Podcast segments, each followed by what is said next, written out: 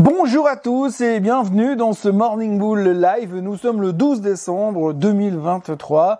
Euh, à Genève, c'est euh, la saison de l'escalade. Tout le monde est déguisé et je vais essayer de prendre mon meilleur déguisement pour essayer d'être crédible quant au fait que l'inflation intéresse encore quelqu'un. Je vous avoue que j'en peux plus euh, de parler de l'inflation, du cycle de hausse des taux, du cycle de baisse des taux, des avis et des conseils que l'on peut donner à Powell sur ce qu'il doit faire à partir de demain soir, je suis lassé et je ne sais plus comment aborder le sujet, mais force est de constater que c'est principalement là autour de ça que ça tourne. Hein. C'est un peu comme le cœur euh, d'Iron Man. Euh, c'est que ça qui fonctionne et c'est grâce à ça que Tony Stark peut survivre normalement. Eh bien nous, c'est l'inflation qui nous permet de survivre normalement et de prendre nos décisions d'investissement pour 2024.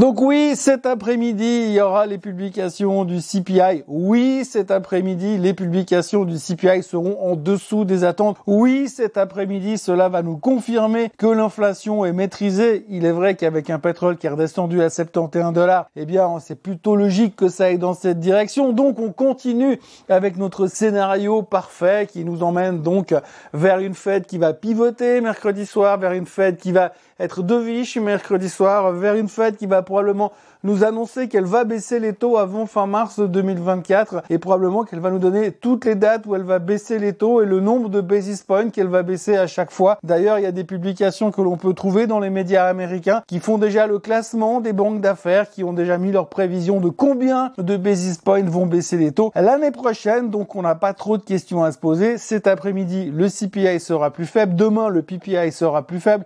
Et puis demain soir, eh bien, comme je viens de vous le dire, la Fed va faire exactement ce que l'on attend d'elle, parce que sinon, Pampan cucu. Donc voilà, du côté de l'inflation, eh bien tout semble réglé, tout semble très clair. Alors je ne sais pas, moi ça fait un petit moment que je suis dans ce monde euh, et euh, je me souviens pas avoir été autant obsédé par les chiffres du CPI.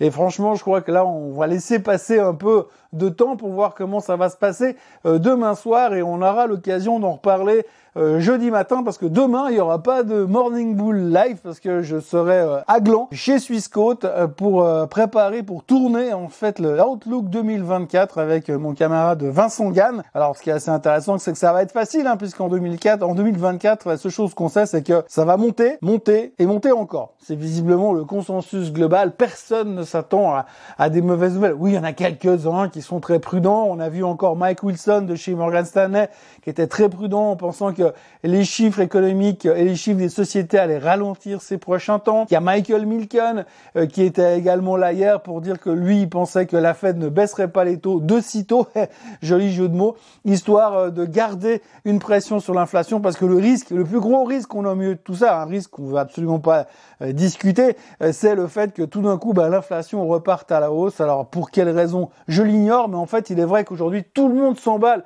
et tout le monde trouve ça absolument génial que l'inflation soit sous contrôle. Euh, sauf que chaque fois que je vais faire mes courses, eh bien, je paye toujours plus cher euh, ce que j'achète, même si c'est plus ou moins la même chose à chaque fois. Alors bon, bah évidemment, l'inflation baisse. Après, ça se ressent peut-être pas forcément sur le panier de la ménagère, mais on est confiant. On n'ira pas en récession. On aura juste un soft landing et tout va bien. Jamais, jamais dans l'histoire de la finance mondiale, on était aussi convaincus de l'évidence de cette économie. On sait pratiquement comment elle va se comporter, de quelle manière, jusqu'où, jusqu'à la fin 2024. En tout cas, après on reparlera pour 2025. Mais là, ça paraît tellement une espèce de merde d'huile avec un vent de 30 nœuds dans le dos juste suffisant pour bien avancer. Bref, tout est parfait et euh, rien semble sans pouvoir nous faire peur à moins que demain la Fed euh, reste au quiche euh, et confirme qu'elle ne baissera pas les taux en 2024. Dans les petites nouvelles à côté, parce qu'il y a quand même deux trois petites nouvelles, on notera que Google a perdu son procès face à Epic Games, l'éditeur de Fortnite. C'est une grosse victoire pour Epic Games mais euh, ça a aucun impact vraiment sur euh, Google. On notera également euh, monsieur Dan Ives de chez Wedbush qui pense que Apple sera la première société à valoir 4000 milliards de dollars de capitalisation boursière et il pense qu'il y a un upside de 30% sur Apple. Alors c'est absolument génial sur Apple parce que il y a un mois en arrière, lors de la publication, enfin un mois et demi, et un mois et demi en arrière de la publication des résultats d'Apple, tout le monde s'est dit ouais c'est pas terrible, ça va de moins moins bien, on sent que la croissance n'est plus là. Depuis, le titre a pris 20%, puis maintenant on dit qu'il va encore prendre 30%, donc tout va bien. Euh, pourquoi se poser des questions? Ça semble tellement facile là aussi, donc extrême bullishness de la part de Monsieur Dan Ives. Et c'est vrai que on entend beaucoup mieux euh, les échos bullish de Dan Ives que les échos négatifs de Mike Wilson, euh, par exemple. Après, il y a un sujet qu'on doit aborder aussi, c'est cette, euh, cet optimisme exacerbé qui fait qu'aujourd'hui, on est hyper positif. Hier soir, on voyait encore le marché qui terminait encore au plus haut de l'année sur le S&P, au plus haut historique sur le DAX.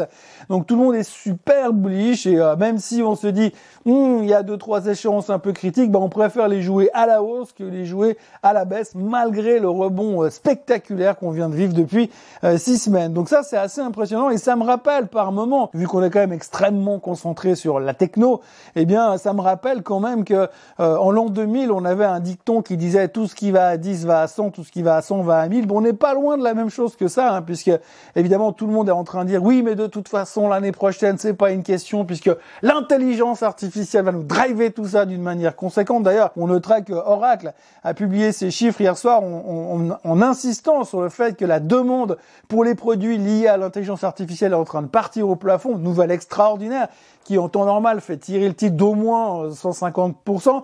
Et puis hier, eh ben, en fait, le titre a perdu 10% parce que les, les, les résultats trimestriels étaient en dessous des attentes. Alors tout d'un coup, on s'est concentré juste sur les trimestriels. Puis on a fait abstraction de l'AI, même si tout le monde dit ouais l'AI c'est la, la solution pour 2024. Et puis il y a un autre petit point à noter, chose qui n'est pas arrivée depuis un bon moment, c'est que le S&P 500 termine au plus haut de l'année, mais que pour la première fois dans ce record intermédiaire, on va dire, eh bien les Magnificent Seven, aucun des Magnificent Seven a terminé en hausse.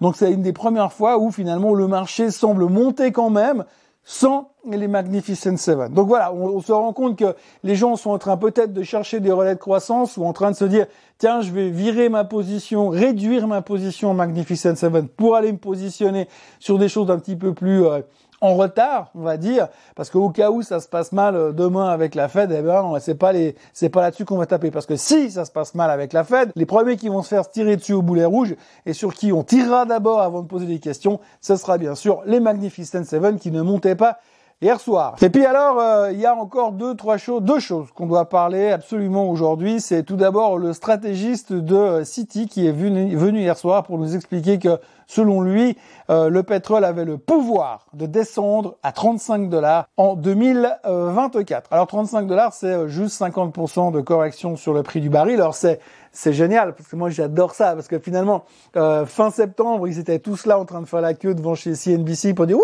moi je pense que le baril il va à 150 non moi je pense que le baril il va à 230 et puis on est redescendu, on de 95 à septembre grosso modo.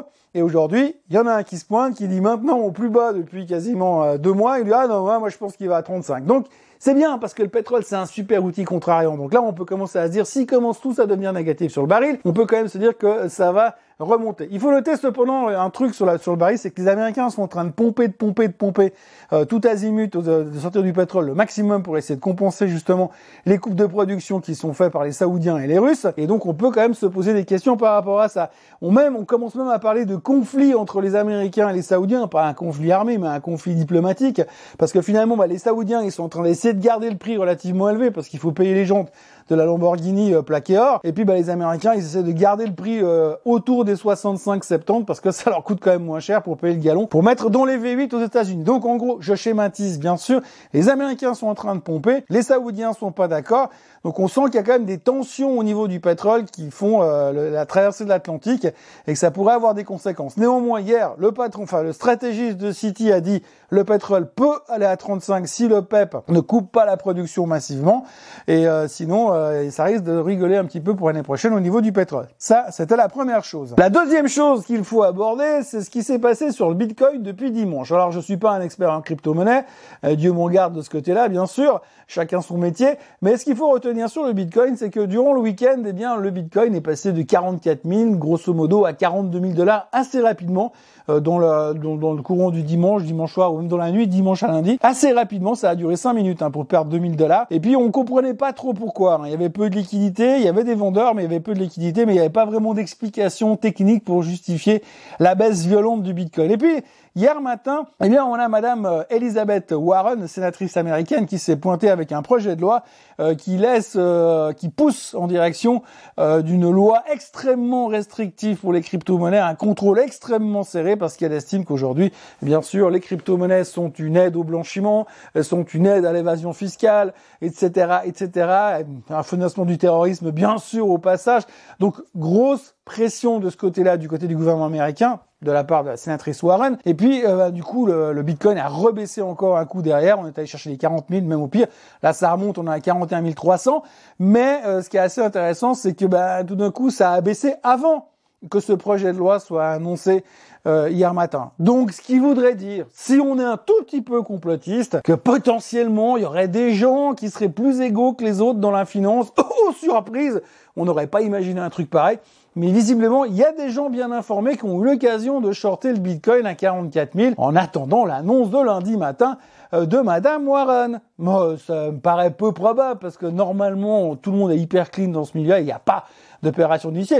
Mais la bonne nouvelle dans tout ça, c'est qu'on peut pas avoir d'enquête puisque de toute façon, le Bitcoin, bah, il n'est pas régulé. Voilà ce que l'on pouvait donc dire aujourd'hui. Euh, moi, je vous encourage à vous abonner à la chaîne Suisse en français, à liker cette vidéo et à revenir jeudi matin parce qu'encore une fois, demain matin, il n'y aura pas de Morning Bull parce que je tourne le Outlook 2024 avec Monsieur Vincent Gann. Donc, je vous retrouve jeudi matin. Passez une excellente journée et euh, à tout soudain. Bye bye